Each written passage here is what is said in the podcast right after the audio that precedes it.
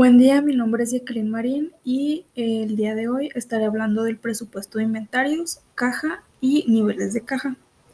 Muy bien. El presupuesto de caja se usa para prever con mayor exactitud el flujo efectivo de una empresa, permitiéndole así pues evitar mayores inconvenientes por riesgo de liquidez. Mm, este presupuesto es de gran importancia ya que nos permite hacer previsiones de efectivo y poder hacer pagos a proveedores o pago de sueldos sin tener que recurrir a algún crédito que posteriormente mm, nos traerá eh, gastos financieros como es mm, tener que pagar eh, alguna tasa de interés.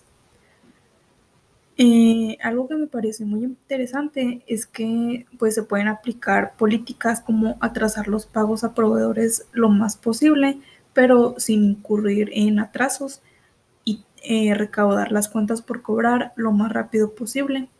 También se puede eh, rotar los inventarios lo más posible para poder llevar una administración del efectivo eficiente. Sin embargo, mm, la aplicación de estas políticas pues requiere el uso de algunas fórmulas la mayoría de las veces. Y esas fórmulas pueden ser la administración del ciclo de efectivo y de modelos económico-matemáticos. Mm, por un lado tenemos la administración del ciclo efectivo, que nos dice la cantidad de tiempo que pasa desde que se compra la materia prima hasta que se cobra por la venta del producto terminado o por el servicio brindado.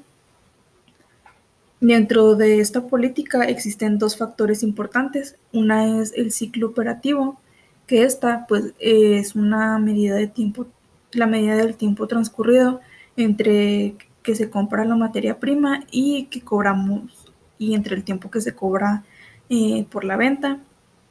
Eh, por otro lado está el ciclo de pago que tiene en cuenta las salidas de dinero por el concepto de compra de materia prima o de mano de obra. Eh, la combinación de estos ciclos, el operativo y el ciclo de pago, da como resultado el ciclo de caja y a su vez el ciclo de caja eh, es el tiempo que transcurre desde que se paga por los insumos hasta que la empresa percibe los pagos por la venta de el producto o el servicio.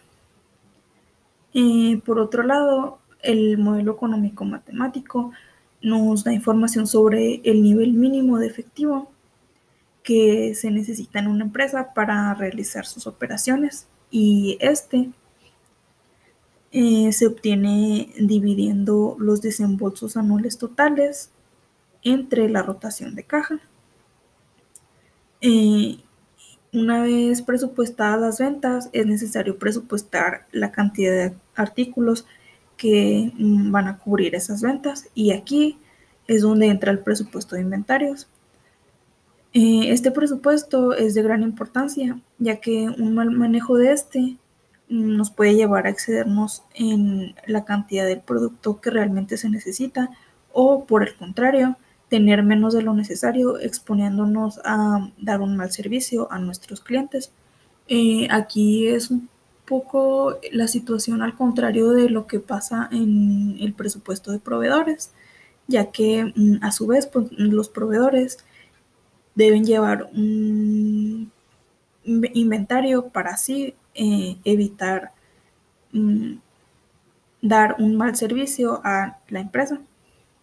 Y eso sería todo por mi parte. Muchas gracias.